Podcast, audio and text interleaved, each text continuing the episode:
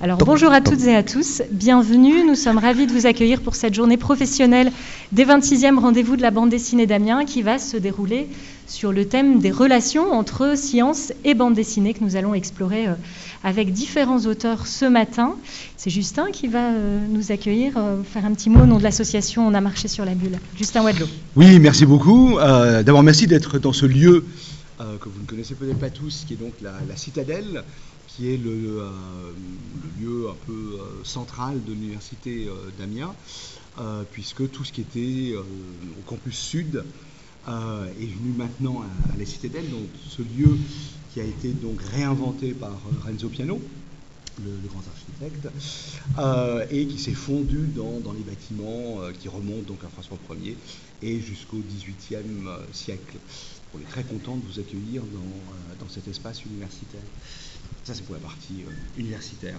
Ensuite, juste dire que ce colloque, ce colloque, cette journée professionnelle, s'inscrit dans une, logique euh, qu'on a co-construit avec l'Université de Picardie-Jules Verne et l'association On a marché sur la bulle autour de la thématique de la science et de la bande dessinée. Donc, on va commencer par le festival, puisqu'on vous invite tous à venir donc à partir de demain euh, sur les 26e rendez-vous de la bande dessinée d'Amiens, où il y a une très belle exposition, euh, donc science et bande dessinée, les rencontres improbables, euh, avec les auteurs que vous trouvez ici, plus de l'image RAM qui sera là cet après-midi, puisque chacun des auteurs a, à son niveau et dans son style, réinterprété, réinventé le rôle de la science à l'intérieur de son propre univers en bande dessinée. Et je pense que c'est cette diversité que nous allons vous donner à voir euh, aujourd'hui. Cette exposition, elle vient aussi euh, de la résidence que Jean-Yves Duhaut, qui se cache tout là-haut, mais euh, avec lequel on va parler dans quelques minutes, a mené au sein donc, de l'Université de Picardie-Jules Verne. Je reviendrai sur cette résidence tout à l'heure dont je ne donne pas plus de détails, mais c'est un peu le, point qui a lancé cette thématique autour de science et, et bande dessinée, et qui s'est également concrétisé hier euh, par un colloque euh, donc scientifique avec les mêmes intervenants, mais des thématiques peut-être un petit peu, euh, différentes, au Logis du Roi, donc par le CRAE, le Centre de recherche en art et, esthétique. Donc vous allez avoir une série de, tables rondes avec Alexandra ici. Vous allez avoir donc premièrement l'idée de la collaboration, entre la bande dessinée et la science. Deuxièmement, on aura donc un temps de, dialogue avec Jean-Yves Duhaut sur bah, son temps de résidence à l'université et son travail autour des, labos. Cet après-midi, nous aurons une rencontre euh, étonnante et détonnante entre deux auteurs qui ont chacun à leur manière euh, travaillé la bande dessinée. Donc Edmond Baudouin ici présent et Denis Bajram qui nous rejoindra cet après-midi parce qu'il est un peu surbooké ce matin par par la presse internationale. Euh, donc on reparlera à ce moment-là. Denis Bajram, c'est Universal War One et notamment la reprise de, Goldorak. Et Edmond Baudouin, c'est notamment à travailler donc, avec Cédric Villani autour de Un balade pour un bébé robot. Et puis nous terminerons la, la journée par un retour sur l'expérience de l'Université de Picardie-Jules Verne. Je, rappelle que je vais être incinéré, hein, Et euh, avec Estelle Bretagne et des étudiants de la licence de bande dessinée euh, qui nous euh, raconteront la présence de la bande dessinée à l'université qui est déjà longue, qui a, une, tradition, qui se retrouve dans les cours, qui se retrouve dans des ateliers, qui se retrouve notamment autour de ma thèse en bande dessinée, où les, chercheurs sont amenés à proposer une planche résumant leur, leur recherche. Voilà pour la journée. Je laisse Alexandra démarrer. Merci Justin. Alors notre première table ronde va se dérouler sur le thème de science et bande dessinée, une collaboration nouvelle. Alors j'ai le plaisir d'accueillir Étienne Lécroix, bienvenue, et Daniel Casanave. Voilà. Alors effectivement, avant de commencer, je voudrais nuancer un petit peu euh, l'idée de collaboration nouvelle parce que l'idée de transmission de savoir, euh, elle fait partie euh, des ambitions de la bande dessinée dès ses origines. Mais effectivement, force est de constater que depuis quelques années, il y a un mouvement de fond par rapport au développement de, ces bandes dessinées, alors qu'on peut appeler documentaires, de non-fiction, didactiques, BD de reportage également. David Van der Meulen, dont on va reparler tout à l'heure, auteur de bande dessinée, écrivait en 2017 hein, dans la revue Le Débat que 2016 pouvait être considéré comme l'année zéro de la bande dessinée néodidactique puisqu'en effet, cette année-là, on a vu euh, émerger euh, un certain nombre de, collections dédiées à ce type de bande dessinée chez de grandes maisons euh, d'édition. on peut citer Sociorama chez Casterman, on peut citer La sagesse des mythes chez Glénat, et on peut citer La petite bibliothèque des savoirs aux éditions du Lombard. Alors, justement, initié par David van der Meulen, avec Nathalie Van Kampenhout. Ils ont créé cette collection qui a duré de 2016 à 2019. Donc vous voyez, c'est pas très net, mais enfin vous voyez L'idée, 29 hein, albums euh, sur un thème euh, chacun, un thème précis euh, qui pouvait embrasser tous les champs du savoir. Et le concept de ces bandes dessinées, c'était d'associer systématiquement un spécialiste, une personne faisant autorité sur le thème, et un auteur de bande dessinée. Alors, c'était conseillé à partir de 16 ans, hein, ce ne sont pas des bandes dessinées particulièrement dédiées aux enfants. C'est une forme de que sais-je en images, collection à laquelle vous avez tous les deux euh, participer, euh, Étienne et Daniel. Alors pour commencer, Daniel, euh, ça s'appelle l'univers créativité cosmique et artistique et c'est une, voilà, on va le montrer tout de suite. C'est une collaboration avec l'astrophysicien Hubert Reeves. oui, oui, oui, avec Hubert. Avec Hubert, voilà, absolument, qu'on voit sans volant là sur la couverture. Alors, moi, je voudrais savoir d'abord comment vous avez accueilli l'idée, qui est une proposition de, David et Nathalie, de travailler en collaboration avec le célèbre astrophysicien, et quelle matière il vous a fourni pour euh, organiser ce récit?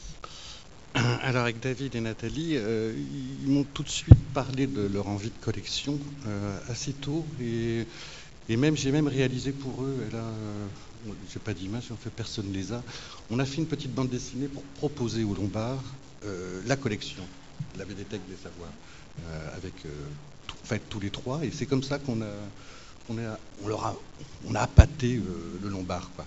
Donc ça leur a plu. Et comme on parlait tout ça, on se disait il faut. Euh, il, nous faut une, tête d'affiche. Quoi. Et on, a pensé tout de suite à Hubert. Et donc David a essayé de proposer à Hubert Reeves de, nous rejoindre. Mais euh, Hubert, il n'avait aucune envie de faire de la bande dessinée. Il n'en avait jamais lu, ça l'intéressait assez peu. Mais comme David est quelqu'un qui, quand il veut un truc, euh, souvent il l'a. Il est très tenace. Donc il l'a il rappelé plusieurs fois et on s'est rencontrés. Euh, non, pas tout de suite. Non, il l'a rencontré. Euh, ensuite, Hubert avait un texte qui était un texte d'une conférence, d'une conférence musicale qui, jouait, enfin qu'il jouait à l'époque avec un quatuor, je t'en souvenir, et puis on a eu ce texte, il a essayé de le proposer. C'est pas pour moi d'ailleurs au départ. il espérait au Lombard, il voulait absolument qu'il y ait, puisqu'ils avaient Hubert Reeves, il fallait une star quoi. donc c'était Sfar ou Larsenet. bon, ils ont refusé, donc euh, c'est tombé sur moi. C'est bien quand même. Ah, c'est toujours comme ça. Hein, euh, j'ai toujours été un peu en D2, moi. Et toi, Etienne? Moi aussi, oui. voilà, c'est ça aussi, la bande dessinée. Euh, et, donc après, j'ai eu ce texte, qui n'est pas du tout un scénario de bande dessinée, hein, c'est euh, une sorte de réflexion plutôt poétique. Alors, je, je, voudrais vous présenter cet univers où nous sommes entrés à notre naissance. L'univers est en expansion, l'univers a une histoire. Elle se déroule depuis près de 14 milliards d'années. Nos vies s'inscrivent dans cette histoire. Alors, c'est beaucoup plus le ton du conte que d'un documentaire scientifique en fait. Oui, en fait, c'est pas du tout, c'est pas du tout une, bande dessinée scientifique, ça. Euh, mais c'est pas important. Je trouve que c'était, c'était, d'avoir la, la, la, pensée d'Hubert et, euh, et, alors il a fallu mettre tout ça un peu en scène et je lui ai présenté et il était charmé parce que c'est un garçon charmant. Alors la mise en scène justement, hein, c'est Hubert Reeves qui est à la fois le narrateur et le personnage principal, et qui est dans une sorte de déambulation comme ça. Euh, on le voit euh, évoluer dans différents euh, paysages. Ça, c'est une mise en scène qui vous a paru évidente au regard de ce texte? Oui, parce qu'en fait, oui, parce qu'il déjà on jouait sur le personnage et c'était un, il a, il a une bonne tête quoi. Mm. Il est bonhomme, hein, comme vous dites. voilà, oui, tout le monde a tout le monde a envie de le serrer dans ses bras, ce, petit bonhomme à un et, de faire dodo avec. Et, et donc comme ça, c'était vachement plus simple de l'emmener. Et puis, et puis c'est une promenade, c'est une promenade poétique. Donc c'était de voir déambuler dans les étoiles, c'était quand même ce qui être plus simple. Alors de la même manière que Bergson dans l'évolution créatrice en 1907, Hubert Reeves s'intéresse ici à l'élan créateur de l'univers, donc depuis le Big Bang, avec en effet les atomes, les molécules, les êtres vivants, jusque prodige le cerveau humain.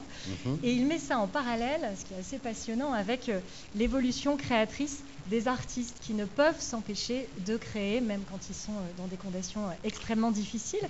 Ça veut dire que graphiquement, vous, avez, vous aviez à la fois des éléments de l'univers, de l'infiniment grand et l'infiniment petit, mhm. et des artistes. Alors ça, c'est parfait pour vous. Ah ben c'était, c'était tellement... Ben, oui, c'était tout, tout, simple, quoi, en fait, à, fabriquer. C'est pour ça qu'on l'a fait très vite, ce, petit bouquin. Euh, il n'y avait aucune difficulté, c'était... on l'a rendu dans les temps. Avec une belle dimension métaphysique, hein, on voit comme ça des... Oui, oui, oui c'est Hubert Reeves. C'est Hubert Reeves, un peu à la... un, peu... un peu romantique, je dirais. Mm. Alors, on peut quand même expliquer, là j'aimerais bien qu'on s'attarde, alors je ne sais pas si j'ai... Ça va être sur cette partie-là, mais peut-être que. Ça fait très longtemps que je n'ai pas regardé ce bouquin. Alors en fait, il, explique. c'est vrai que ça fait quelques années, hein, c'était en 2016. Oui. Donc effectivement, il, explique, hein, il utilise euh, des métaphores pour expliquer euh, comment la nature s'est métamorphosée. Il y a dans la nature des rencontres créatrices et il y a des propriétés émergentes. Hein. c'est ça. Donc une rencontre créatrice peut aboutir à, une propriété émergente. Vous avez utilisé pour vos. Je me rappelle toi. Je ne me plus. en Fait, en fait, vous avez utilisé le vocabulaire pour expliquer que ah dans une phrase, il y a une lettre mhm. qui va permettre d'assembler un mot, mhm. enfin plusieurs lettres, pardon. Donc par exemple bleu, mais je n'ai pas la diapo, mais bleu c'est B, L, E, si on vous épelle. À partir de ces éléments fondamentaux, comme les atomes en fait, hein, vous allez pouvoir créer un mot, puis une phrase, puis une bibliothèque. Ça, c'est effectivement la rencontre créatrice. Et à un moment donné, quand on va vous épeler bleu, vous allez voir la couleur. Et ça, c'est la propriété émergente. Voilà, c'est ça. Hein Je crois que oui, Aidez-moi. Non, mais vous êtes très forte. Hein. C'est toi voilà. qui fait, Donc on voit les images. Bah oui. on voit les images effectivement ici où on reprend en effet cette idée qu'avec une lettre et plusieurs lettres, on fait un mot, on fait une phrase, et que ça a été la même chose dans la constitution de l'univers en fait. Hein. Euh, pour produire ces métamorphoses qui conduisent, bah, comme je le disais tout à l'heure, de l'atome au cerveau humain, qui selon Reeves est le prodige des prodiges. Mais je pense que Jean-Yves aussi pense. Oui, on en reparlera, Mister Cerveau, hein, tout à l'heure. Alors, on va parler maintenant. Euh, ah oui, je voulais juste faire une question sur la, couleur narrative. Alors, vous confiez vos couleurs à Claire Champion, mhm. qui a fait tous les albums qui concernent euh, de votre collaboration avec Hubert Reeves, puisqu'on va en parler après, il y en a eu d'autres, effectivement, et qui travaille avec vous sur Sapiens. Donc, il y a une belle osmose euh, entre vous, parce que là, quand on parle de bande dessinée, de documentaire, la couleur, c'est pas pour faire joli. Alors, ça peut faire joli, c'est bien, mais il y a vraiment une dimension, effectivement, qui est narrative, explicative à certains moments. Euh, alors pourquoi Claire Champion mhm. Parce que j'aime beaucoup Claire. Mhm. et, puis parce que vos dessins, j'imagine. Et puis j'aime beaucoup son euh, travail, et puis, euh, j'adore travailler avec elle. Et, et, en fait, elle fait des couleurs que pour moi. Je trouve ça formidable. Ah, sympa. Vous voyez que vous n'êtes pas en deuxième division, parce que quand on a son coloriste. ouais, si, quand même. Si,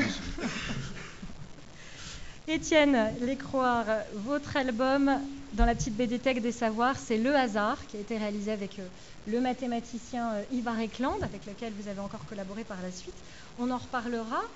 Voilà cette bande dessinée, à quoi ça ressemble? Alors, c'est très différent de la petite promenade métaphysique qu'on vient de faire euh, avec Daniel. Là, on est peut-être davantage dans un, documentaire dessiné, je dirais, qui repose vraiment sur votre dialogue avec Ivar Ekland. Vous êtes euh, mis en scène tous les deux, du début euh, à la fin euh, de l'album. Expliquez-nous un petit peu comment vous avez travaillé avec lui? Est-ce que le courant est passé immédiatement, sachant que lui est un grand lecteur de bande dessinée et sachant que vous aimez beaucoup Vous le savez, oui. Voilà, oui, en fait, alors peut-être je peux procéder comment on s'est rencontrés. on s'est rencontrés par, par, les éditeurs, donc David et, et Nathalie, les éditeurs du Lombard, là, qui ont fait donc cette collection. C'est eux qui nous ont fait rencontrer. Alors, à ce moment, quand moi je les ai rencontrés, ils montaient cette collection et je leur ai dit, bah, si un jour vous avez besoin d'un dessinateur pour parler de, sciences dures, j'ai dit, je sais pas quoi, de physique quantique ou de mathématiques ou de choses comme ça, moi ça, ça pourrait m'intéresser. Et à ce moment-là, ils cherchaient un dessinateur puisqu'ils avaient le projet de faire un livre avec Ivar Ekland. Et ils ont proposé à Lewis Trondheim, moi c'est Lewis Trondheim qui était là avant moi, qui a dit surtout pas. Et, euh, bon, donc moi j'arrive à ce moment-là et ils ont dit ah bah, peut-être, oui. Et donc euh, on s'est rencontrés, on a, on a été chez, chez Ivar, on a bu un thé ensemble, on a discuté et j'ai vu que c'était quelqu'un de fort euh, cordial. Qui a, eu des, qui a, eu des, prix hein, sur ses ouvrages, des prix de, vulgarisation scientifique. Donc il était quand même un petit peu voilà, habitué à l'exercice. Il a écrit, euh, oui, plusieurs ouvrages sur le chaos et sur le hasard. Il avait déjà écrit un livre. Et donc, euh, et il s'intéresse, comme, comme tu, disais, ouais, vraiment à la bande dessinée. Il a toute une bibliothèque. Mais j'ai souvent vu ça, des scientifiques qui lisent des bandes dessinées. C'est euh, étonnant. Voilà, donc, en tout cas, il avait, il avait un grand intérêt pour la bande dessinée. Et dès le départ, moi, je lui ai dit, j'ai pas envie d'un scénariste de bande dessinée, j'ai envie de quelqu'un qui me donne un texte brut. Et moi, je, m'en empare et je, fais mon, je fais l'histoire, enfin, je, monte tout le scénario euh, avec ça. Et il a dit, pas de problème, euh, de toute façon, je respecte tout à fait ton travail, euh, donc, donc on, fait comme ça. Et on a, on a commencé à travailler sans trop savoir par où prendre le truc. On a, d'ailleurs, ça se voit un peu dans le livre, mais on a commencé par une séance qui est beaucoup plus loin dans le livre. Et puis après, on s'est dit, tiens, il faut d'abord qu'on parle de ça, et puis l'introduction, ça va être ça, la conclusion, ça. Voilà, et le livre s'est monté de briques et de broc, et euh, finalement, ça marche assez bien. Alors, théorie du chaos et effet papillon, probabilité, statistique, sondage, théorème central limite. On a pas un mille Les miennes aussi. Hein. voilà. Oui, c'est intéressant. Hein. On, en reparlera au cours de cette journée, mais effectivement, vous n'êtes pas devenus euh, les uns et les autres de grands scientifiques forcément en faisant ces albums. Alors, autant de notions donc qu'on peut euh, voir apparaître dans ce livre. Alors, il faut préciser, Étienne, que vous êtes membre de l'UBAPO, mmh. ouvroir de bande dessinée potentielle et de Loulipo, ce qui est, vous êtes le seul, je crois, ouvroir de littérature euh, potentielle, qui a été fondé euh, celui-ci par Raymond Queneau, euh, et, vous y êtes depuis 2012. Vous avez donc l'habitude de créer des bandes dessinées sous contrainte volontaire, et donc d'offrir à des données abstraites une incarnation, si j'ose dire, en bande dessinée. Un défi comme celui-ci, de travailler avec Ivar Ekland, c'était taillé pour vous? C'était tout nouveau en tout cas, et je ne savais pas du tout donc je m'intéresse aux mathématiques, mais euh, en, mathématicien vraiment euh, débutant. J'ai juste un goût pour les mathématiques, mais je ne comprends pas grand-chose. Mais hein, et, donc ce goût pour les mathématiques a fait que j'ai utilisé les mathématiques dans mon travail. J'ai pu euh, faire un, livre qui s'appelle Compte et des comptes, dans lequel j'utilise des, structures mathématiques pour parler de toute autre chose, de problèmes de société, de problèmes personnels, enfin de plein de choses. Et, et ce goût pour les mathématiques a fait que je me suis intéressé euh, aux mathématiciens, à l'histoire des mathématiques. Et, et, euh, et, je me suis dit à un moment, donc, euh, bah, je pourrais aussi parler de mathématiques dans mon travail. Mais c'est pour moi une démarche complètement autre. Là, j'utilise j'utilise pas les mathématiques, je parle des, mathématiques. Et j'essaye de le rendre, de, faire de façon la plus concrète possible comprendre des théorèmes mathématiques, par exemple, là, les probabilités, voilà, j'ai mis les arbres de probabilité, bah, j'en ai fait un vrai arbre qu'on peut tailler pour voir euh, comment ça fonctionne. Euh, voilà. Donc chercher les moyens visuels pour euh, faire comprendre des données abstraites. Et ça, ça m'intéressait, c'est ça que je voulais faire. Mais c'était tout nouveau pour moi. Bon, je ne sais pas si c'est réussi, mais en tout cas, ça me plaisait beaucoup d'essayer ça. Alors, je parlais d'un dialogue entre vous, effectivement, euh, entre vous et Ivar Ekland, dialogue euh, qui, est visible dans le livre. Vous êtes le candide, on peut dire, euh, en quelque sorte, le blagueur, voilà, quelquefois le, le bougon, qui ne comprend pas. Mais vous mettez la main à la pâte. Et c'est ça qui est assez original, c'est que vous n'êtes pas simplement deux personnages qui échangent, vous êtes deux personnages, là on le voit tout à fait, hein, sur les, probabilités, sur c'est l'arbre de vie, hein, c'est comme ça que ça s'appelle. Donc vous co-construisez vraiment et le propos et la figure. Et là, c'est la même chose. Peut-être dire un mot de cette, euh, de, cette série-là. De cette série-là. Bon, là, donc, on voyait l'arbre de probabilité. Là, c'est la première séquence qu'on a, dessinée. C'est euh, le théorème des trois portes. Je ne sais pas si, je peux expliquer ça. Je ne sais pas si c'est intéressant. Mais c'est un truc euh, génial. Enfin, je peux juste vous dire le principe. Le théorème des trois portes, c'est imaginons, il y a trois portes derrière moi. Il y en a une derrière laquelle il y a caché un trésor et deux autres derrière lesquelles il n'y a rien. Moi, je sais quelle est la bonne porte derrière la. Mettons que ce soit derrière la porte A, je sais que le trésor est là. Mais il y a B et C. Et puis je demande à quelqu'un de l'assistante, euh, de l'assistance, quel, monsieur par exemple, quelle porte voulez-vous choisir? La A, la B, la C. Vous, vous savez pas laquelle? Allez-y, euh, je sais pas. Oui, oui. Voilà, vous choisissez la B. Alors là, dans ce cas-là, j'ouvre une autre porte. moi, je sais quelle est la bonne, donc je vais ouvrir euh, la C. J'ouvre la C. Je vous dis, bon, vous voyez là, vous avez, euh, c'est pas la C. Est-ce que vous voulez changer votre choix? Est-ce que vous restez toujours sur la B? Vous restez toujours sur la B. C'est ce que font euh, quasiment 100% des gens. Et il a tort. Si, voilà. il faut changer. Il faut changer. C'est une probabilité, c'est très, c'est très facile à expliquer, mais bon, on n'est pas un truc de mathématiques, mais c'est très facile à expliquer. Et on a intérêt dans, des, dans une configuration comme ça à changer de porte. Bon, là, en tout cas, là, il aurait gagné. Il aurait changé de porte, il aurait gagné, il aurait ouvert la A, derrière laquelle il y avait le trésor, il aurait gagné. Et dans deux cas sur trois, il aurait gagné, et dans un cas sur trois, il aurait perdu. Donc il avait intérêt à changer. Voilà. Donc il m'explique ce truc-là, qui est un truc contre-intuitif. Et j'adore ces trucs-là. On, se dit, ben non, il n'y a pas de raison, j'ai choisi cette porte, il n'y a pas de raison que je change de porte. Elle ça, va finir par ça, ça change pas. Et en fait, ça change. Et donc voilà, on parle de ça, du fait que les probabilités, elles changent en fonction de, des configurations. De l'information. C'est l'influence de l'information sur la probabilité. Voilà. Et donc, euh, on l'a mis en scène euh, pour expliquer ça. Et lui, il utilise le fait que s'il y avait 100 portes, euh, voilà, il y a 100 portes, et donc c'est ce qui est dessiné sur la page de, droite. S'il y a 100 portes, voilà, on demande à quelqu'un de choisir. Il choisit par exemple la 47, et on, lui ouvre une autre. On, lui ouvre non pas une autre porte, on ouvre toutes les portes sauf une autre. Et là, on se dit, bah oui, non, il y a des chances que ça soit celle qui soit restée fermée, qui soit la bonne. Et donc là, on s'en rend compte sur 100 portes, et c'est la même chose sur, euh, sur 3 portes. Voilà, bon. C'est des trucs, et, la bande dessinée permet très bien de, visuellement marquer ça. On voit, euh, quand on ouvre toutes les portes, ah bah oui, ça, c'est un truc très euh, simple, et puis on peut, c'est ce que je montre, on peut se balader dans dans la bande dessinée comme on veut. Les personnages, ils peuvent être suspendus en l'air pour ouvrir les portes en haut, ça, pas de problème. La bande dessinée permet tout un, toute une, euh, une, souplesse qui est super agréable pour expliquer des trucs euh, comme ça. Et, vous assumez hein, parfaitement euh, le médium. À un moment, on peut lire heureusement qu'on est dans une bande dessinée, pas, pas, besoin d'échelle pour faire ça. Voilà, voilà vous amusez, c'est le petit clin d'œil au lecteur à dire bah, on est dans une BD, on le sait, on n'est pas non plus dans la vraie vie.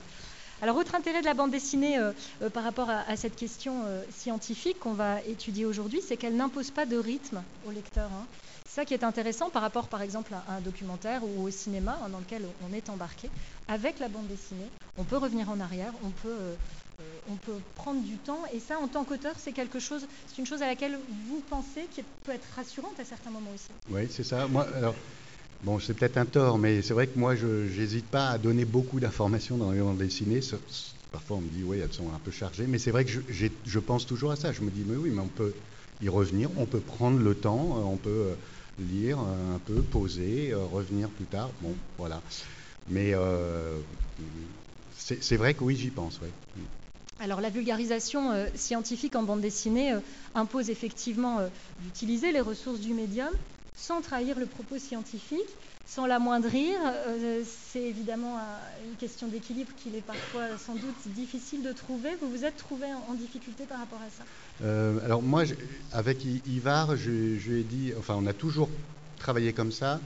Euh, lui, il ne parle que ce qu'il maîtrise complètement.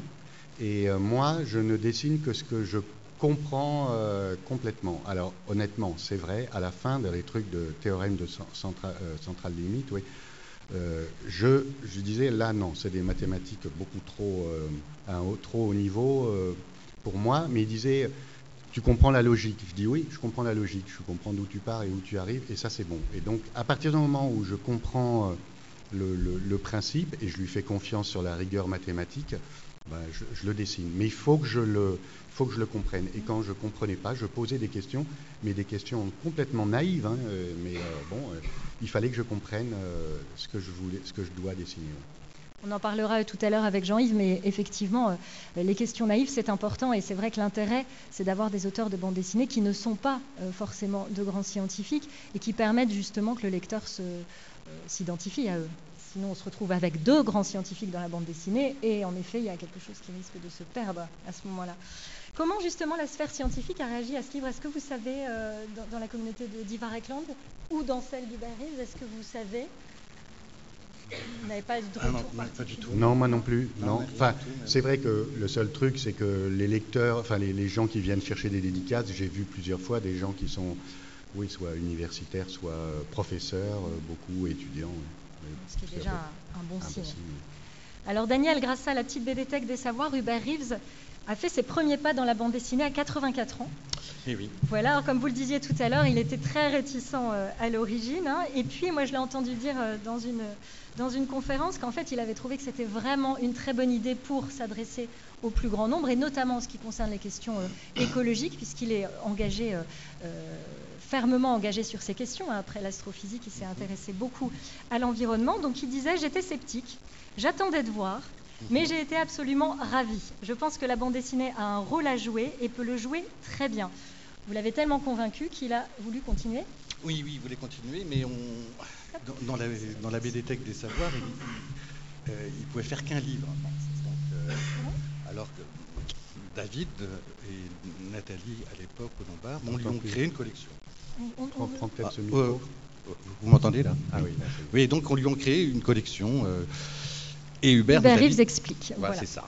Donc, euh, il nous a filé un premier texte qu'il a écrit avec une copine à lui. Alors, qui est. Nathalie Boutineau. Voilà, Nelly, Nelly, Boutineau, qui est administratrice de l'association Humanité et Biodiversité, dont il est maintenant président d'honneur.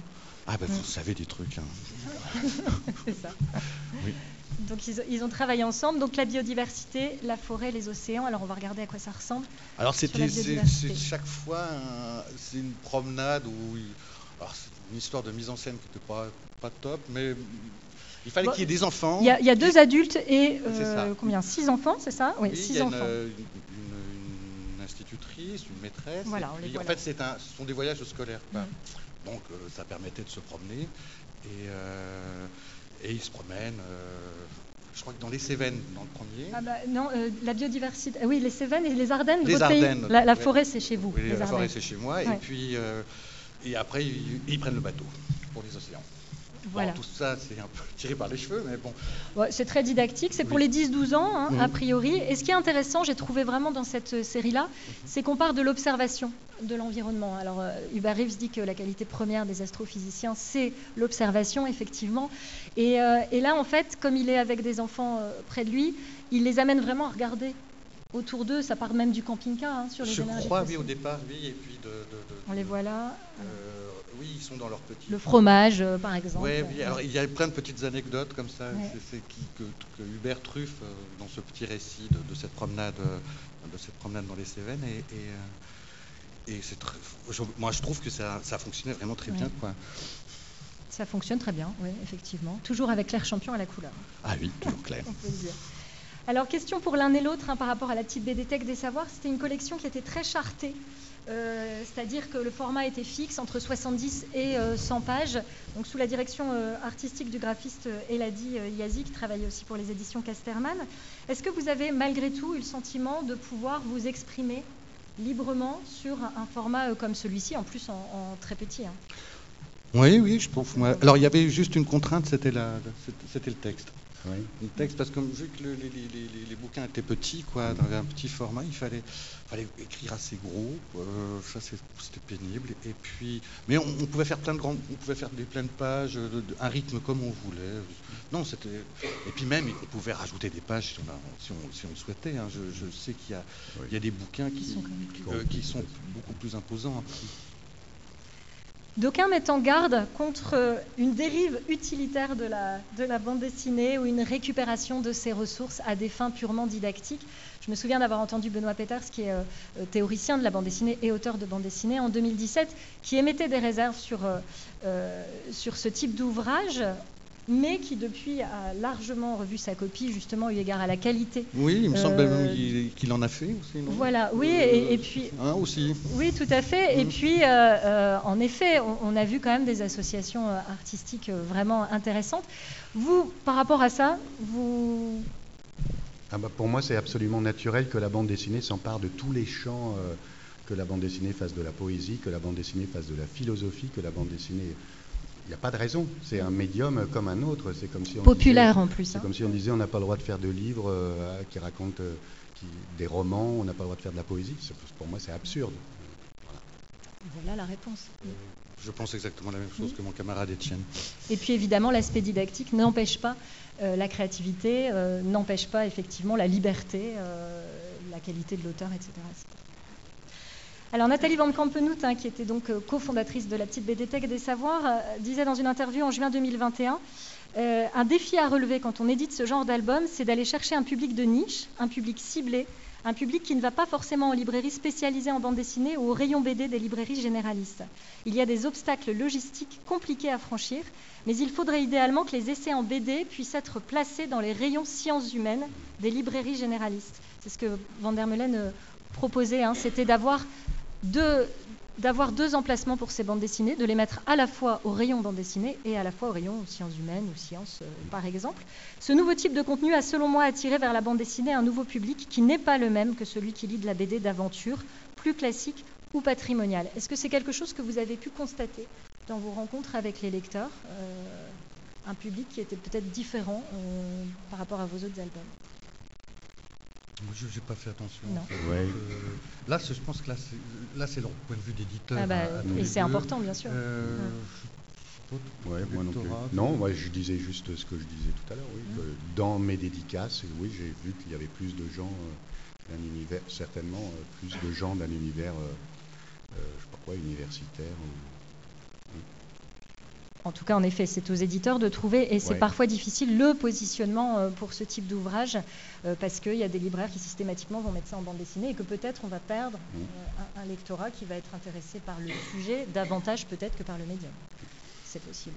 Oui, alors ça c'est leur, c'est leur cuisine aux éditeurs. C'est vrai qu'on n'a pas d'éditeur aujourd'hui pour en discuter, effectivement.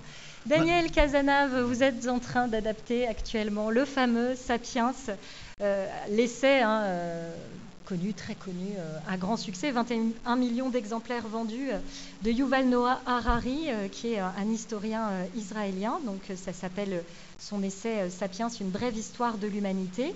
Il est paru en hébreu en 2014, puis en France chez Albin Michel en 2015. Il a été traduit dans plus de 65 langues. Et vous vous y collez avec David Van der Meulen, justement. Encore lui. Au scénario, encore lui, Claire Champion à la couleur. On ne change pas euh, une équipe euh, qui gagne. Alors, cet ouvrage, il a été rendu possible par la collaboration avec, euh, entre les éditions Albin Michel, donc Martin Zeller, hein, je crois, votre éditeur, voilà, et les équipes de Yuval Noah Harari. Donc, il a fondé une ONG qui s'appelle Sapienship, c'est ça. en 2019. Mhm. Ce qui est peut-être plus surprenant par rapport au projet de départ, parce que euh, Harari n'est pas du tout un lecteur de bande dessinée, c'est qu'il a voulu s'impliquer complètement. Euh, alors c'est un peu, c'est assez amusant parce que c'est pratiquement la même histoire qu'avec Hubert. Quoi. Euh, Yuval ne lisait pas de bande dessinée, ne s'intéressait pas à la bande dessinée et même pensait même pas que ça, puisse exister et que ça puisse avoir cette, force et, cet intérêt. Et, très vite, il a encore changé d'avis, comme Hubert. Sauf que Hubert s'est jamais réellement impliqué dans la. Dans la dans, je pense que c'était un tout petit peu trop tard. Euh, oui, dans, la, conception en tout cas. Dans la mm. conception réelle des, albums. Alors que Yuval maintenant est vraiment. Euh, travaille vraiment de concert avec, euh, avec David. Et, je pense qu'il est en train de réécrire son livre. Et de, l'actualiser aussi, parce que comme je le disais, hein, l'édition du livre c'est 2014. Presque 10 ans voilà. Euh, donc il y a des choses qui sont revues. Beaucoup, beaucoup de choses qui, sont passées à la trappe. Donc lisez la BD plutôt. Lisez la BD plutôt. voilà, le bouquin est indigeste. Alors le voilà, le bouquin, le, le premier chapitre.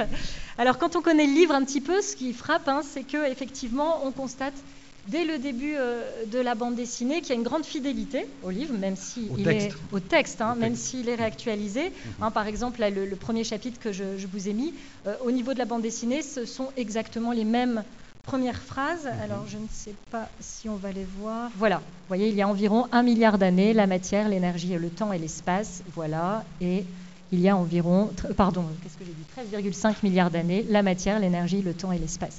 Alors c'est pour ça que David Van der Meulen parle volontiers euh, d'une transposition en bande dessinée Mhm. plutôt que d'une adaptation.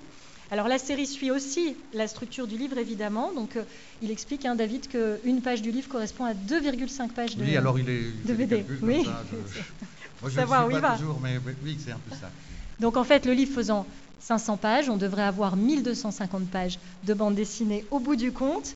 Ça vous fait un peu de boulot. 5 tomes de 250 pages chacun. Je précise que vous faites tout à la plume, Daniel, pas à la tablette graphique. Euh, oui, mais je ne vais pas me servir d'une tablette graphique. Alors, vous avez quand même un, un rythme, vous êtes connu pour ça, un rythme de conception. Il dit qu'on vous appelle Dany la Flèche, euh, oui, il dit David. n'importe quoi. il dit n'importe quoi. J'aime bien. David. Oui, non, non, mais c'est vrai que je dessine assez vite. euh, et ça vaut mieux pour faire des bouquins comme ça. En plus, il faut les faire. là, j'ai eu un peu plus de 240 pages par album, donc euh, euh, il faut faire ça en 11 mois, donc il faut, faut- faut- faut- faut y aller, quoi. faut abattre du travail. Là, on vous voit, hein, si, Ah oui, si vous là. arrivez à voir, voilà, c'est euh, une des pages de la bande dessinée qui n'est pas gratuite, hein, on vous voit en train de, travailler, mais à travers cette page, Harari, euh, à travers cette page, euh, Harari explique qu'en fait, Homo sapiens, qu'on croit toujours très évolué par rapport à, à- à l'époque de la préhistoire, l'Homo sapiens d'aujourd'hui, pardon, il a toujours besoin de collaborer avec les autres. Pour faire par exemple une bande dessinée, il va falloir faire appel à votre savoir euh, d'auteur, il va falloir faire appel euh, euh, au bûcheron qui va s'occuper des arbres pour le papier, à l'imprimeur, au distributeur, etc.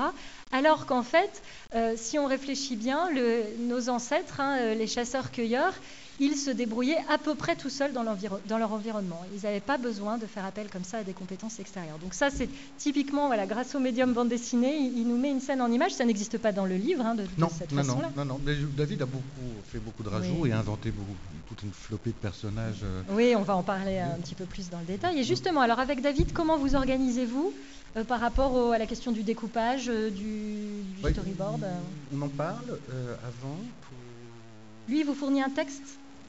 Il- me donne- non, il me donne des grandes lignes d'abord Mhm. au téléphone. Bon, après ça chauffe parce que David, c'est très long les coups de fil. Euh, et quand j'ai plus d'oreilles, euh, il m'écrit un texte et, et puis là, euh, je, lui dis, je le lis, je le relis, je le relis. Il me file des pistes, je lui en donne d'autres et puis après, on envoie à Yuval. On attend le retour. Enfin, il faut traduire parce qu'on ne parle pas anglais, donc on sait encore moins l'écrire. Et euh, donc tout ça prend un peu de temps. Euh, on a un retour, euh, euh, s'il y a des trucs à changer, etc. Ou si, ou si on s'est complètement gouré, ce qui nous arrive aussi hein, de temps en temps. On remodifie, on réécrit. C'est assez long hein, comme processus. hein. Et, euh, et là, je découpe. Je découpe et, et après on réenvoie. On nous dit c'est bon, et là on y va. Il y a un process de validation qui est quand même important. Alors le grand projet de Sapiens, si vous ne l'avez pas lu, c'est de montrer de quelle manière cet animal, hein, qui était un animal comme les autres à l'origine, est devenu, euh, allez, on va pas dire le maître du monde parce que c'est- Mm. assez, euh, c'est une approche assez polémique, mais en tout cas, qui- comment il occupe la place qu'il a aujourd'hui? Alors grâce à trois révolutions, la révolution cognitive il y a 70 000 ans, la révolution agricole il y a 12 000 ans, et la révolution scientifique qui est engagée il y a 500 ans et dont on n'a pas fini euh, de voir euh, comment elle va se dérouler. hein. oui, on n'a pas fini. Voilà. oui.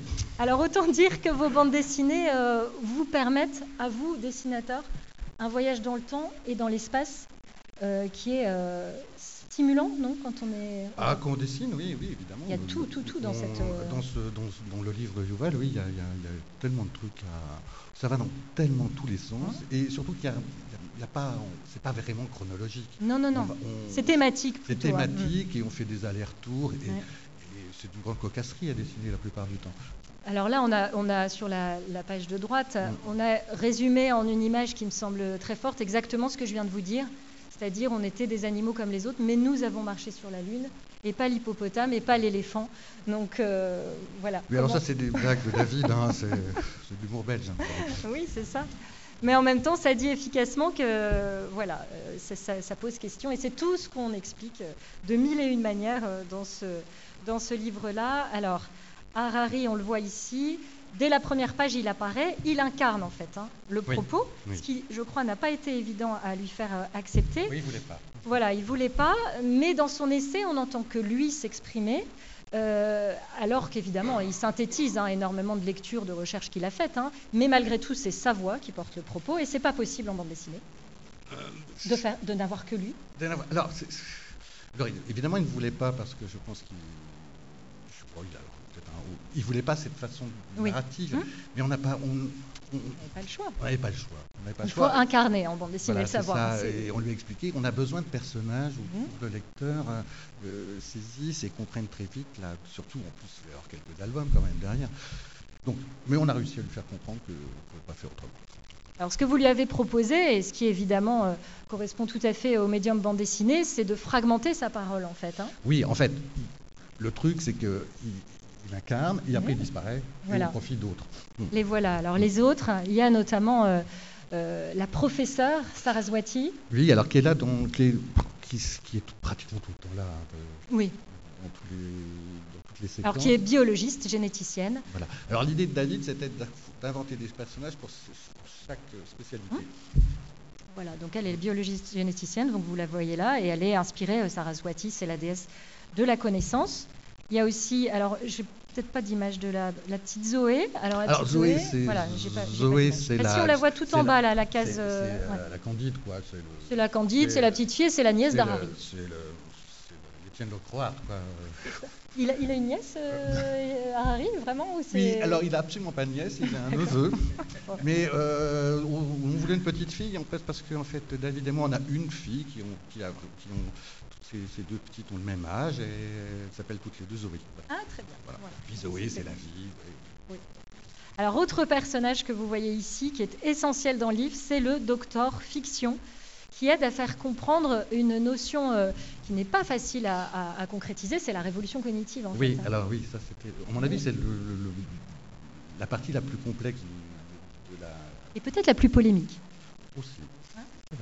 C'est-à-dire qu'en fait, euh, nous explique que ce qui a permis notamment à Sapiens de, devenir- de devenir ce qu'il est aujourd'hui, c'est sa capacité à collaborer avec de grandes communautés, contrairement à, à Néandertal par exemple, qui pouvait collaborer avec euh, allez, 10, 15, euh, 20, euh, 50 personnes peut-être.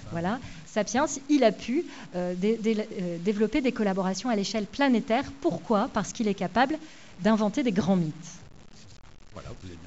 Voilà. Donc, parmi ces grands mythes, il y a les sociétés, euh, par exemple les SARL. Alors, on voit Monsieur Peugeot, Oui, alors, bande c'est- dessinée. Oui, oui, il y a le père Peugeot là. euh, Armand. Armand, c'est ça, c'est son prénom. oui. Armand Alors ça, c'est Peugeot. c'est- c'est sans doute la, la- En plus, là, il délire un peu parce qu'il voit dans, dans le... Dans le passé, il lui annonce que, ça, que Oui. son entreprise a prospéré. quand même. Oui, c'est ça. Alors, on- c'était un moment amusant aussi. Mm. hein, et David l'a fait encore plus amusant. Mais dans la vision de, de Yuval, il, il- il rapprochait Peugeot jusqu'à jusqu'au- la statuette de- du lion de Stadel. Oui. Là, c'est peut-être un peu Oui, oui. par les cheveux. Oui. Mais, mais bon. Et- et- et c'est vrai que vous y allez hein, sur ces passages-là. euh, Et, parmi les grands mythes, il y a aussi la religion, il y a les nations, il y a la liberté, il y a les droits de l'homme, etc. Donc c'est vrai que euh, ça peut ne pas plaire à tout le monde de, de considérer ça comme des grands mythes. Sans doute. En tout cas, c'est Docteur Fiction. Alors, il est quand même particulier ce personnage. Alors hein. là, ni homme ni femme, on ne sait ni pas homme trop. ni femme, et là, Ouais. c'est là, c'est une invention de Yuval. Oui. Lui, on avait pro- nous, on- c'est- que ce soit une sorte de super-héros, Mhm. c'est une invention de David. D'accord. Mais euh, Yuval a un, un- on a travaillé dessus ensemble. euh, j'avais, j'avais- on voulait une femme, et puis cette femme, euh, petit à petit, ben, c'était plus tout à fait une femme, mais C'était Pas tout à fait un homme. homme, voilà. Non binaire, hein, ce on va dire euh, Docteur Fiction, c'est ça qu'il voulait. Ok, très bien. Alors, il faut qu'effectivement, dans une bande dessinée, euh, et on va en parler euh, après avec Étienne, euh, dans une bande dessinée didactique, il faut varier les approches narratives. Ah On ne oui. peut pas être sur un mode linéaire en permanence parce qu'il faut déjà que les gens le comprennent, s'amusent, se divertissent et ne lâchent pas le livre en cours de route. Donc vous avez des dispositifs, hein, Mmh. qu'on peut appeler, C'est ça, c'est comme ça, des ça. dispositifs narratifs. Et par exemple, il y a des pages qui sont des pages de comics, C'est ça. préhistorique Bill, Il y a une sorte de. euh, la- la- comment ça s'appelait la, famille la euh, famille euh, Pierre à feu. Pierre Ouais. à feu ou en anglais c'était. Ouais, Oui, merci. merci Justin. Ils sont là pour euh, c'est le- des ressorts Ce sont les sapiens de l'époque préhistorique. Bill et Cindy. Ils sont, sont des crétins et on rigole bien avec eux. quoi. Voilà, une, une blonde charmante. Et effectivement, alors, mais ça dit des choses, hein, évidemment. Par hein. oui. À chaque fois, ça dit des choses de leur quotidien, euh, effectivement, de, de la place de la femme, par exemple, de euh, quand on voit l'agriculture se développer, euh, Bill et Cindy, qui, sont, qui restent chasseurs-cueilleurs, vont dans, la, dans leur famille, chez leurs cousins, qui eux sont passés au stade agricole, donc ils sont sédentarisés, et, et on voit qu'il y, a- il y a un conflit entre les deux familles. hein, les chasseurs-cueilleurs, ils ont envie de continuer à vivre comme ça, en toute liberté, et, et les agriculteurs sont des vrais cons. Alors là, Alors là, coup, oui, encore pire, oui. Voilà, euh, euh, qui font des enfants sans arrêt, qui sont avec leur lopin de terre et qui donc doivent produire plus, etc. Donc c'est drôle et en même temps ça dit quelque chose effectivement des, des théories ou des voilà du propos de d'Harari. Ça n'est jamais gratuit. C'est ça qui est important. Alors un autre exemple peut-être ici avec le, la domestication du feu. Alors à chaque fois il y a un traitement graphique différent. hein. Oui, alors ça, c'est des idées, toujours des, des- des apports là de, de David. Et je pense qu'il en faisait déjà pas mal, tu sais, dans. Dans, euh, oui, dans- chez les requins marteaux, Oui. dans le journal, etc. Dans Ferraille, je pense. Et, euh, et donc, il faut à chaque fois trouver des, des- des- des systèmes narratifs différents, sinon on va s'ennuyer parce que c'est long. hein, euh, et donc, le feu, oui, c'est des. c'est- Adopter le feu, voilà le feu C'est des quotidien. pubs en fait. euh, C'est des pubs. Et alors, il y a quand même, euh, c'est Anne Gibbons, hein, euh, Oui, euh, qui est une journaliste scientifique. Mm. voilà. Donc ça, ça parle aussi. il y a- il y a- on va en parler, mais il y, a, il y a des référents qui parlent à la planète entière, en fait. hein. Alors, je crois que là, On peut en parler maintenant, On peut en parler maintenant même. Ouais. évidemment, ce bouquin, il- par exemple, ils n'ont pas compris là sur cette page. Ah, pardon. C'était un- une blague. De, je crois que je me rappelle plus très bien, mais je crois que c'était une blague de.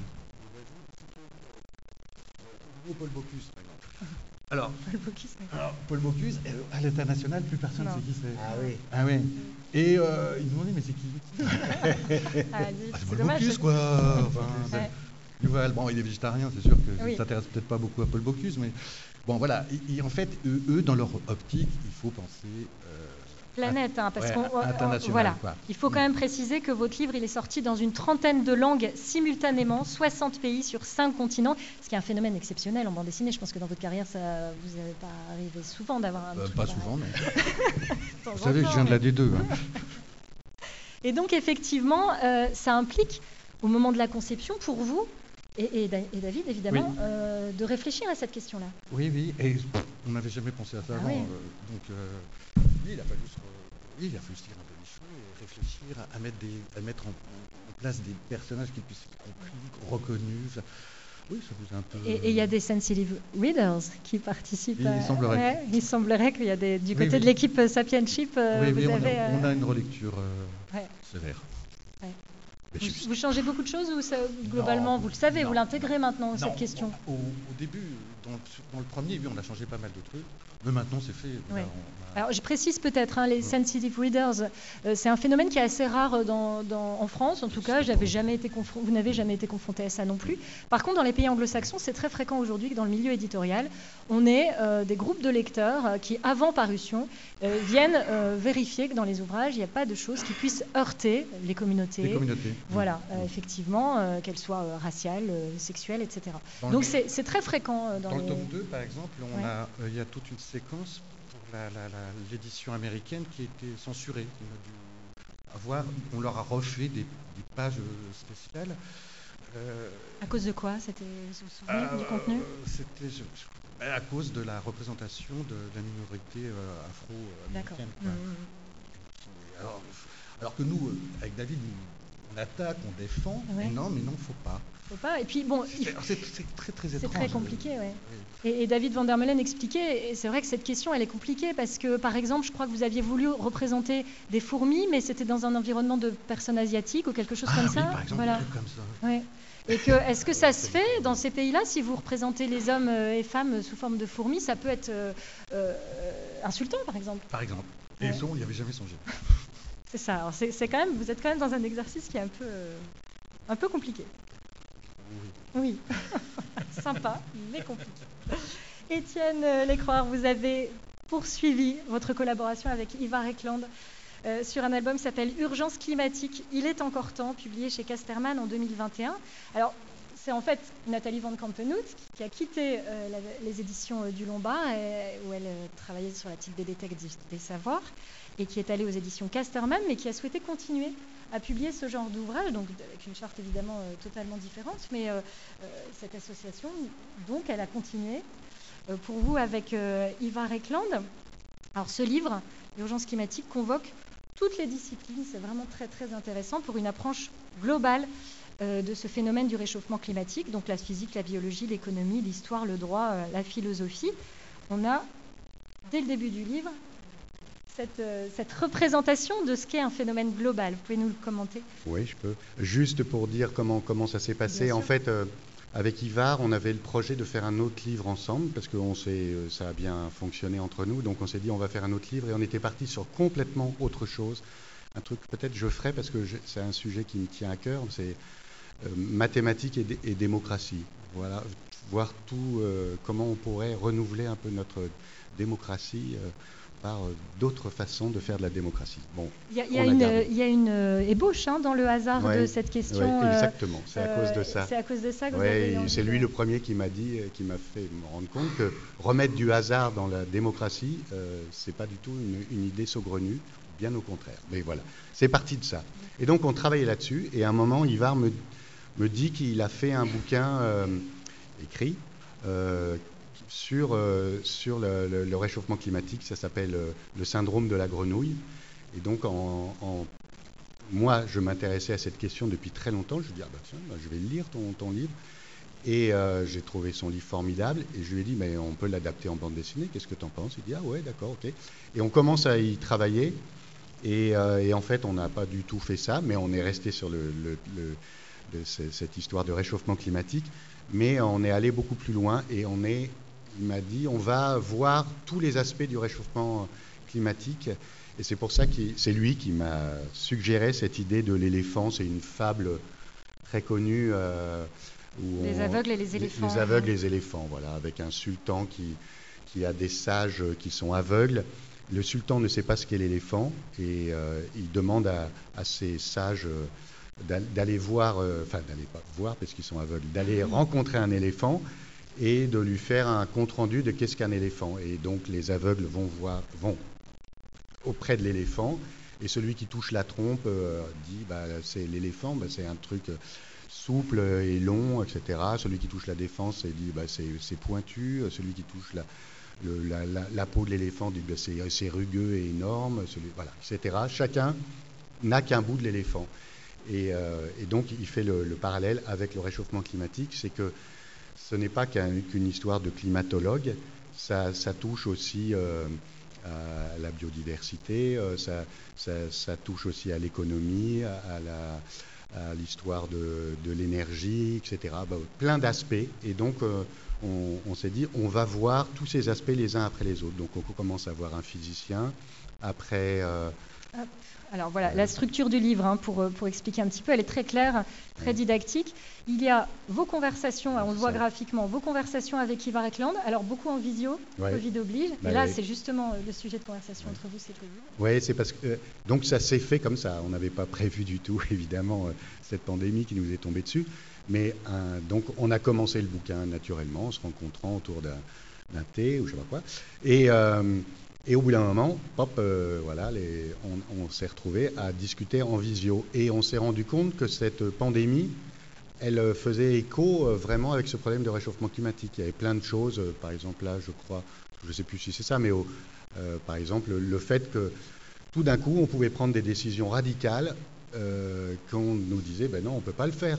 Voilà, là, on pouvait quasiment arrêter l'économie, euh, tout le monde chez soi, des mesures absolument radicales. Et, quand on parle du réchauffement climatique, on nous dit, ben non, ça c'est pas possible, on peut pas, il n'y a pas, je sais pas quoi, il n'y avait pas d'argent magique pour, les hôpitaux. Pop, il y a de l'argent magique pour les hôpitaux. Il y a, ben, voilà, il y a plein de choses qui étaient impossibles et qui deviennent possibles. Bon, ça c'est une chose. voilà, il y a plein de et le développement du virus même, hein, parce qu'en fait, les, animaux n'ayant plus leur habitat euh, d'origine, effectivement, vont aller se loger ailleurs, y compris euh, chez nous, en Exactement. Et à la fin, même, j'ai fait, alors je vais vous faire... Euh, à la fin, ça c'est moi qui ai proposé ça, mais c'est c'est le, le, fait que je dis, alors je racontais ça tout à l'heure, hier, mais je dis que nous, on est comme une sorte de, de virus de, de, ouais, de la planète, de notre, bio, de notre biosphère. Et alors, il y a, je sais plus, je crois que tu l'as passé juste avant, il y a cette image-là, voilà, où, où je montre euh, la place qu'on occupe dans la, dans la biosphère. En fait, quand on pense, nous, on, se voit les rois du pétrole, on est les plus. Euh, je vais faire un tout petit peu d'écologie, mais parce que je suis obligé. Euh, on, se voit comme les rois du pétrole, on est, enfin, on est les rois du pétrole, mais on, on est. voilà, on a l'impression qu'on est les maîtres du, du, monde, et en fait, la la part qu'on est dans la biosphère est ridicule. La grosse part de la biosphère, c'est les végétaux. C'est ça qui. La planète, c'est une planète végétale. C'est les végétaux qui savent tirer l'énergie. Toute notre énergie, d'ailleurs, j'ai appris ça dans le bouquin, toute notre énergie, elle vient du Soleil. C'est le Soleil euh, quasiment, un tout petit peu du, centre de la Terre, mais c'est le Soleil. Tout cela, si je peux bouger, si vous, vous pouvez vivre, c'est le Soleil. Et donc toute cette énergie, elle est transformée par les végétaux. C'est les végétaux qui font la vie sur la Terre. Et nous, on est une part infime. Donc les végétaux, je ne sais plus, c'est 200, je ne sais plus combien, gigatonnes, milliards de tonnes de, carbone. Je ne sais plus combien c'est, c'est là. 450, bien plus. 450. Après, ce les gros, euh, c'est les, bactéries, si je me rappelle bien. 70 gigatonnes. Après, c'est les champignons, etc. Les animaux, ils arrivent très très loin. Ils sont, non, non, deux.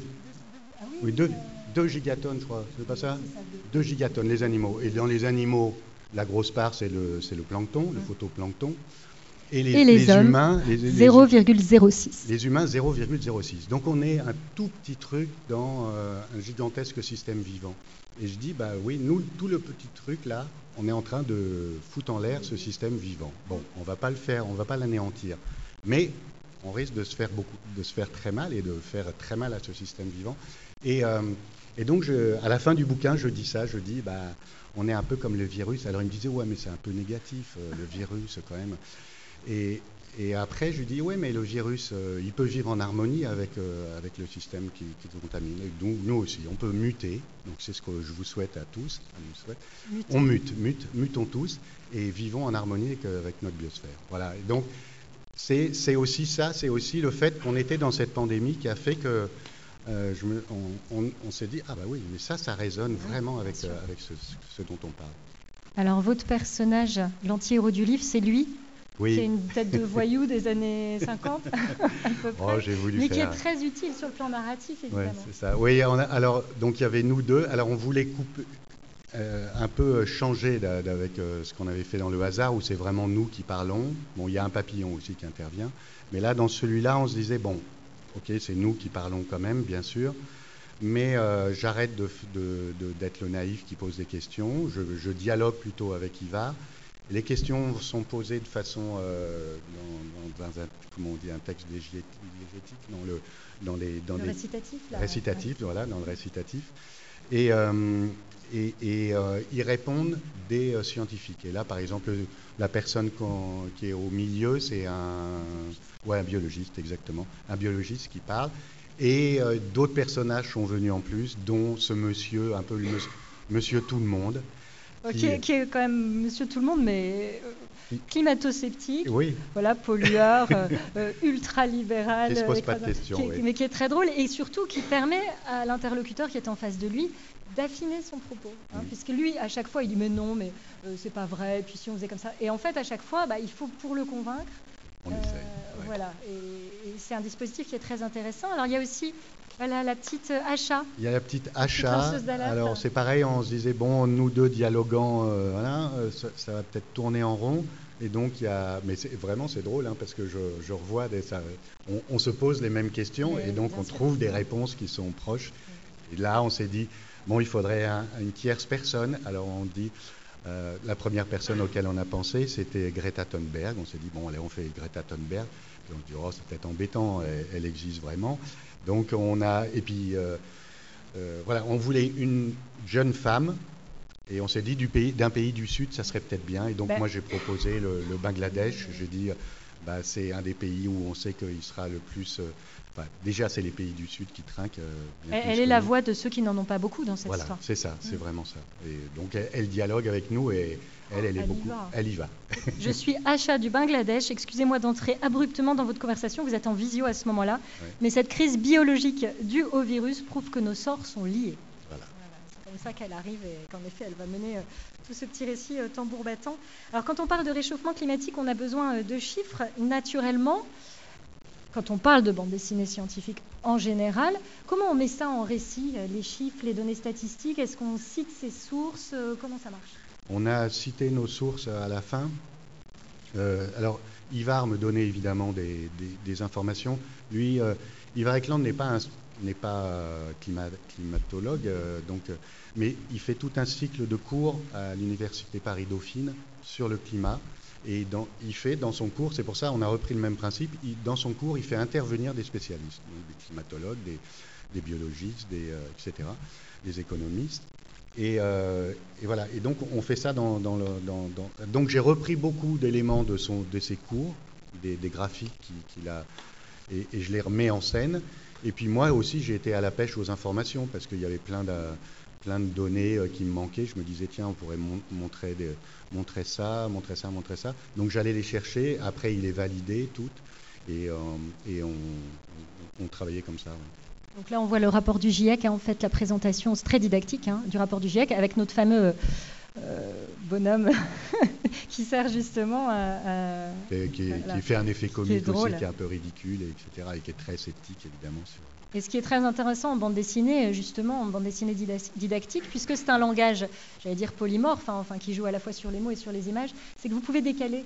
Euh, l'humour, c'est une de vos grandes marques de fabrique, euh, Étienne. Et qu'on peut décaler ça, c'est-à-dire avoir un propos, et là elle est très sérieuse, hein, la scientifique, dans ce qu'elle est en train d'expliquer, avoir un propos sérieux et en même temps avoir un personnage comme lui complètement délirant. Euh, pas, délirant, parce que c'est un mais, discours euh, qu'on entend. Voilà, mais en tout cas qui se prend les pieds dans le tapis, qui, qui, fait sourire et qui allège. On essaye. C'est l'intérêt aussi de ce média. Alors vous avez un grand sens de la formule, euh, Étienne. page 26, Donald Trump au sujet de l'épidémie de Covid explique La situation devient préoccupante. Il semble que mes électeurs puissent être affectés par ce virus.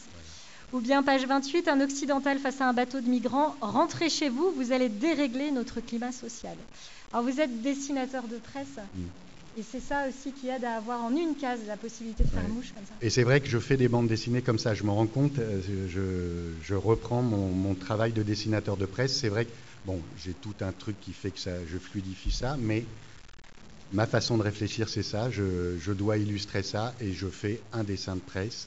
Donc c'est un peu des successions de dessins de presse, bon, qui sont voilà, dans une continuité, mais c'est vrai que je, je, travaille comme ça. Je, je, retrouve tous mes euh, automatismes et donc à chaque fois, je me dis, je fais un petit gag qui fait, qui fait comprendre une chose ou qui fait sourire sur quelque chose qui n'est pas drôle, voilà.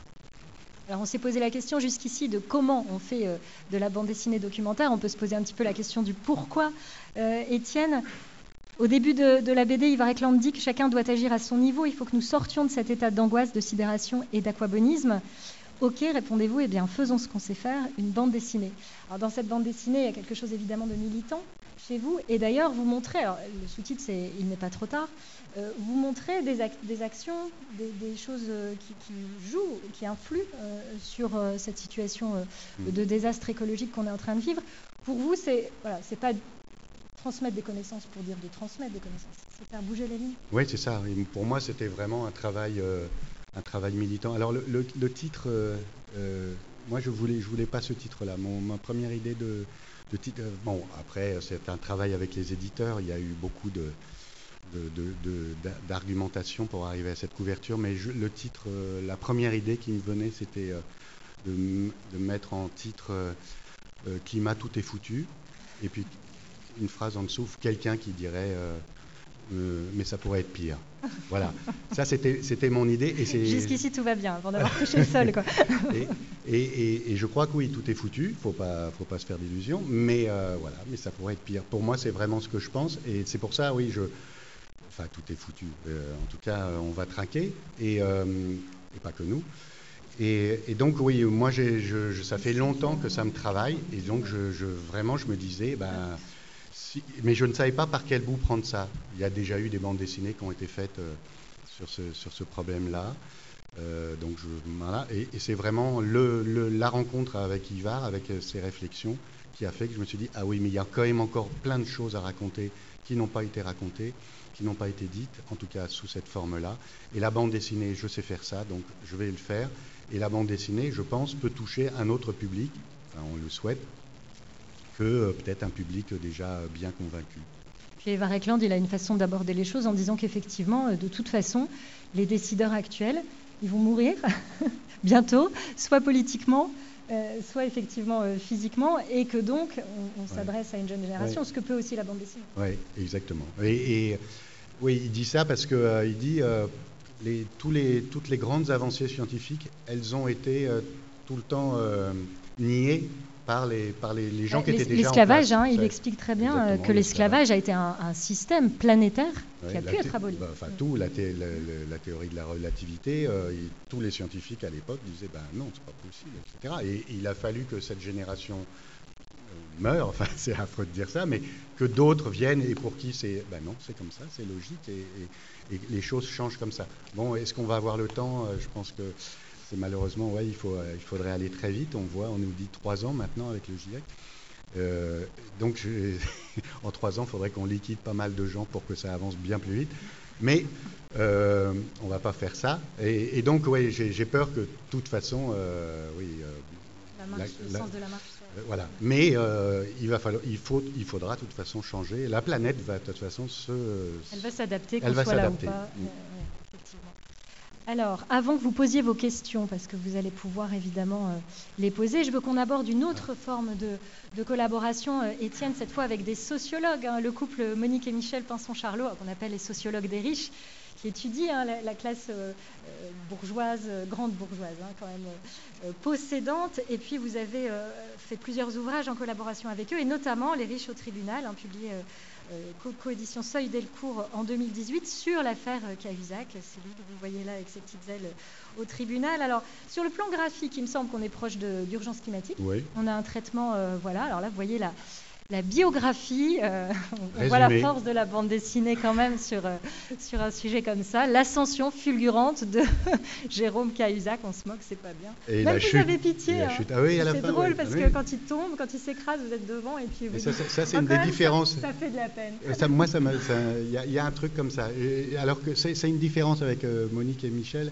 Eux, ça les, ils disent non, non. Ils en ont trop vu. Ils en ont trop vu. Et moi, alors que moi, ça me euh, honnêtement, la chute de Cahuzac euh, me fait un petit peu quelque chose. Et je me dis, euh, il y en a d'autres qui, ah bah, qui, continuent de, qui ne sont pas tombés, qui mmh. continuent de nier, etc. Lui, il a avoué, et évidemment, c'est la chute. Voilà. Et, là, on voit la force de l'incarnation en BD, effectivement, puisque on voit votre personnage devant le. le... Ça, c'est très très bien. Donc, euh, sur le plan graphique, donc on, est sur des choses qui sont, ah, j'en ai pas, j'en ai pas plus, qui sont, voilà, une autre, hein, si vous voulez. Voilà, ça c'est le côté dessinateur de presse. Hein. Oui, ça c'est vraiment Il faut préciser qu'il il avait une clinique, une clinique de chirurgie d'implant capillaire, hein, Jérôme Cahuzac. Donc là, vous, en fait, voilà, faudrait que j'essaie la, la, chirurgie esthétique avec Pinocchio. Euh, sur le plan de la démarche, comment vous avez euh, travaillé avec eux? Alors, ils ont assisté au procès. Vous aussi, vous étiez. oui, enfin, moi j'ai en partie, j'ai assisté au procès en, en appel. Euh, mais euh, eux, ils ont assisté à tout le procès. Et en fait, je suis parti de leur note de, procès. J'ai vraiment. C'est comme avec Ivar, euh, moi, je ne veux, pas d'un scénariste, je veux faire le scénario. Et là, c'est pareil. Et donc, ils me donnent leur note brute du, procès et moi je m'en empare et je, fais mon histoire avec ça. Et, et, à, chaque fois c'est des allers-retours, je leur montre les, toutes les étapes et ils valident ou ils valident pas. Enfin, ils sont très gentils, ça s'est très bien passé. Et, ils ont euh, beaucoup aimé votre impertinence, euh, l'impertinence de vos dessins. Ils aimaient bien. Voilà, on s'est très bien entendu. Euh, on avait fait d'autres bouquins avant. Panique dans le 16e, Ouais, par rapport à ça. cette affaire de, De- du- de- je ne sais pas si vous vous souvenez, de, de logements sociaux qui devaient être implantés dans le 16e. et il y 16e. avait une réunion de consultation publique qui avait tourné au pugilat, en fait. dans un grand amphithéâtre comme Voilà. ça, à Paris-Dauphine. Et, euh, et voilà, donc on en a fait d'autres et euh, on s'est bien entendu. Et, en fait, si j'ai travaillé avec eux, c'est parce que c'est un, voilà, j'ai des, des sujets sur lesquels je me dis, bah, je pourrais peut-être faire quelque chose. Et le réchauffement climatique en est une, et la question des inégalités en est une autre. Pour moi, c'est deux problèmes majeurs de notre société. Et donc, je, voulais euh, faire quelque chose. Et il y a eu cette rencontre hein, qui est venue aussi par des, par des éditeurs, les éditions de la Ville Brûle. C'est eux qui m'ont proposé de travailler avec eux. Et euh, voilà. Mais bon, là, on a fait ce livre ensemble. J'aurais dit, bon, ça y est, je, je vais passer quand même à d'autres choses. Je ne vais pas passer ma vie à, à faire ce genre de choses. Merci beaucoup. Est-ce que vous avez des questions? Parce qu'on arrive bientôt au terme de, de notre table ronde? Non, pas de questions Juste ensuite. Ah, je-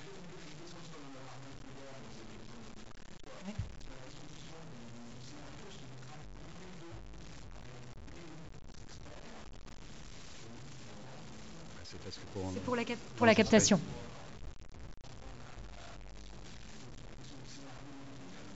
table ronde. Voilà, donc ok, je reprends. Donc, euh, une question sur le scénario qui était aussi un des sujets de table ronde hier. Vous travaillez tous les deux avec des experts, chacun de votre côté, d'accord? Euh, En un sens, vous les gardez à distance pour, pour, pour pouvoir créer votre pro- propre bande dessinée. En même temps, c'est leur expertise que vous mettez en, image. Donc, comment est-ce que vous trouvez la bonne distance? Et en plus, donc euh, Daniel le, disait aussi avec Hubert Reeves, c'est des gens qui a priori, bon peut-être que euh, euh, Étienne c'est un petit peu différent, mais qui ne sont pas spécialistes de bande dessinée, ou voire pas du tout, qui n'avaient pas ça en tête à un moment ou à un autre. Donc comment est-ce qu'on travaille avec suffisamment de proximité pour que ça soit aussi leur pensée qui soit en, action, et suffisamment de distance pour faire votre travail, euh, et, comment est-ce qu'on instaure ce, ce dialogue?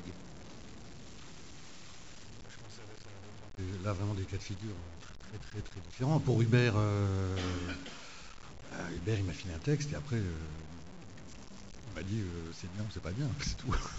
Il n'y a pas eu de collaboration. C'est bien en l'occurrence. Tu vois, il n'a pas, il n'a pas participé. Alors après, il ne fallait pas, il fallait pas que je trahisse sa pensée. Et à la relecture, il me dit j'avais fait deux, trois âneries, dit on change ça, voilà, c'est tout. Mais on n'a pas eu une collaboration euh, comme j'aurais eu une collaboration avec un, un- un scénariste. par exemple. Ou, ou comme Harari sur Sapiens. Plus d'implication. Alors maintenant, avec Harari, il y a beaucoup plus d'implication. Mais au départ, c'était parti dans ce sens-là aussi. La, la- et le- le- le- le- la collaboration, elle était avec David, qui lui-même mettait en scène la, la vulgarisation d'Harari.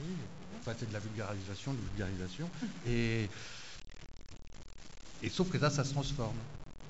Puisque lui s'implique, et, mais comme on ne parle pas la même langue, c'est très compliqué, donc on s'écrit de temps en temps des trucs, il faut les traduire, et en fait ça se perd un peu. la- la- la- Et puis on n'est pas. Et on se voit une fois tous les 12 ans. Ah oui. Hein, a pas de Surtout avec le Covid, ça n'a pas dû vous donc, aider Il n'y a à pas de proximité. euh, euh, on a beau avoir des, des- des visios, des machins comme ça, mais euh, moi, je trouve qu'on travaille mal avec ces, outils-là. Quoi. Donc, euh, alors la distance, c'est d'être à peu près juste, mais et puis de se re- et puis de, de faire des allers-retours. Voilà, c'est dire que ça, et toi, tiens. Ouais, ouais. Enfin, c'est, c'est- vraiment, ça dépend des, des personnes avec qui on travaille, comment, comment on collabore.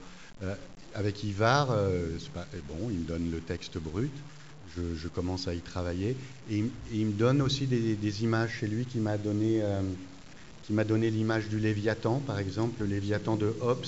Voilà. Bon, vous l'avez?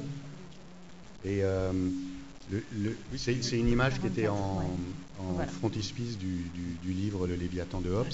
Et c'est un, un grand, un, un grand guerrier comme un ça, grand colosse, grand euh, roi, un, un corps qui contient tous les corps en fait. et c'est ça, et qui, et qui fabriquait de plein de petits corps. Et, euh, et voilà. Donc c'est lui qui m'a donné cette image-là. Il m'a parce que ça, ça illustrait vraiment. Ça, un- ça un illustrait en fait la notion de progrès, hein, pour montrer que même si on est dans un progrès de l'humanité, euh, en fait, effectivement, selon certains critères comme le PIB, en fait, ce progrès, il écrase tout un tas de gens qu'on ne voit pas, Mm. qui sont perdus dans ce léviathan en quelque sorte.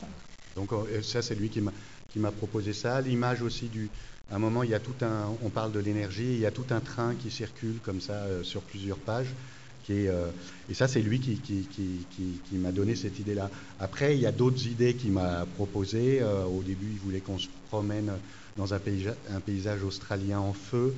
Et je ne le sentais pas, et donc je ne l'ai pas fait. Voilà, donc on, on, travaille comme ça avec des allers-retours. Et oui, il y a des choses que moi, je je me sens de dessiner et des choses où je sais que je ne serais pas à l'aise et je ne pourrais pas le faire. Donc, euh, voilà. et, avec euh, les pinceaux Charlot, eux, ils ont une façon de travailler euh, assez particulière aussi. Qui est, donc c'était le même truc d'aller-retour. Et à un moment, quand la version est à peu près établie, on la lit à voix haute tous ensemble. Donc on faisait des réunions et on, lisait à, voix haute l'album. Et ça, c'est une expérience assez éprouvante pour un dessinateur, parce qu'on a glissé des petits gags un peu rigolos et ils sont lus parfois de façon très plate. et euh, oui, j'ai essayé, voilà. Et c'est, voilà. Mais euh, en tout cas, on se rend compte de ce qui fonctionne et ce qui fonctionne pas. Ils ont toujours fait ça avec tous leurs livres. Ils les lisent à voix haute. Et donc, on faisait ça aussi ensemble. Très, très théâtral. La bande dessinée est un peu théâtrale quand ah même. C'est pas vous qui direz le contraire, hein, qui avez commencé par le théâtre en tant que scénographe, on n'en a pas parlé tout à l'heure. Ah c'est une expérience qui vous sert justement dans, dans, votre mise en scène de bande dessinée? Oh, C'était il y a longtemps, peut-être qu'il en reste des trucs, oui. Euh, oui, sans doute, oui. Mais euh, c'est inconscient, et peut-être des références aussi qui reviennent plus facilement. Et c'est vrai qu'on rapproche parfois la bande dessinée du cinéma, mais elle est quand même plus près du théâtre. Moi j'ai toujours pensé, et David beaucoup, qu'elle est beaucoup plus proche du théâtre. Enfin, nous, on, essaie de faire une bande dessinée de cette qualité-là, quoi, théâtrale. Une question, allez-y. Alors, il faut peut-être le micro. Justin, si tu peux. Euh, non, c'était juste à propos d'univers. On parle d'univers différents. Euh, vous avez tous les deux, si j'ai bien compris, voulu mettre beaucoup d'humour dans les, dans les bandes dessinées. Je ne suis pas sûre que c'était toujours, enfin pas seulement, mais des traits d'humour. Euh, je ne suis pas sûre que c'était toujours le cas à la base des livres des scientifiques. Est-ce que ça, ça a été un peu compliqué de, leur dire que c'était utile dans votre projet?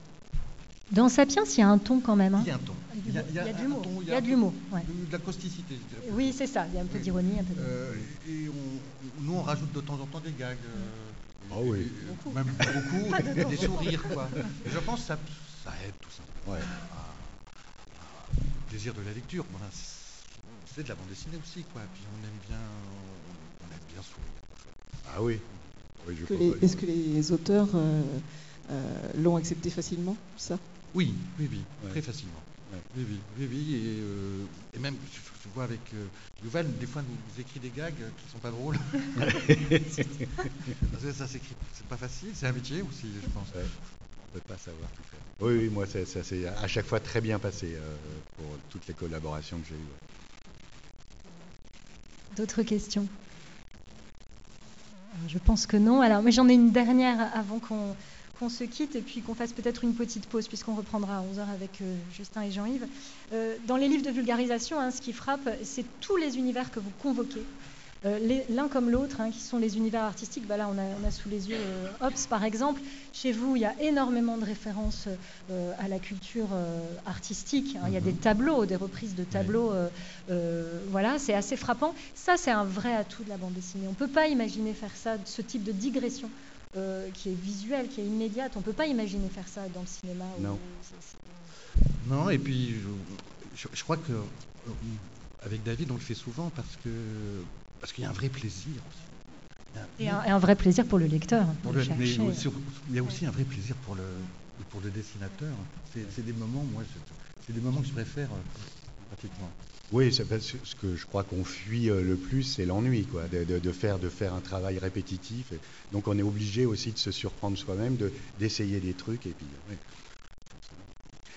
Et ça plaît au lecteur. Bah, écoutez, ce sera le mot de la fin. Merci beaucoup pour votre attention. Merci à tous les deux. Merci, bien. Et on enchaîne. Alors je vous propose une pause, mais soyez vraiment... Euh, voilà. Soyez ponctuels, on reprend à 11h précises, sinon c'est l'heure du déjeuner qui s'en trouvera euh, affectée. À tout à l'heure.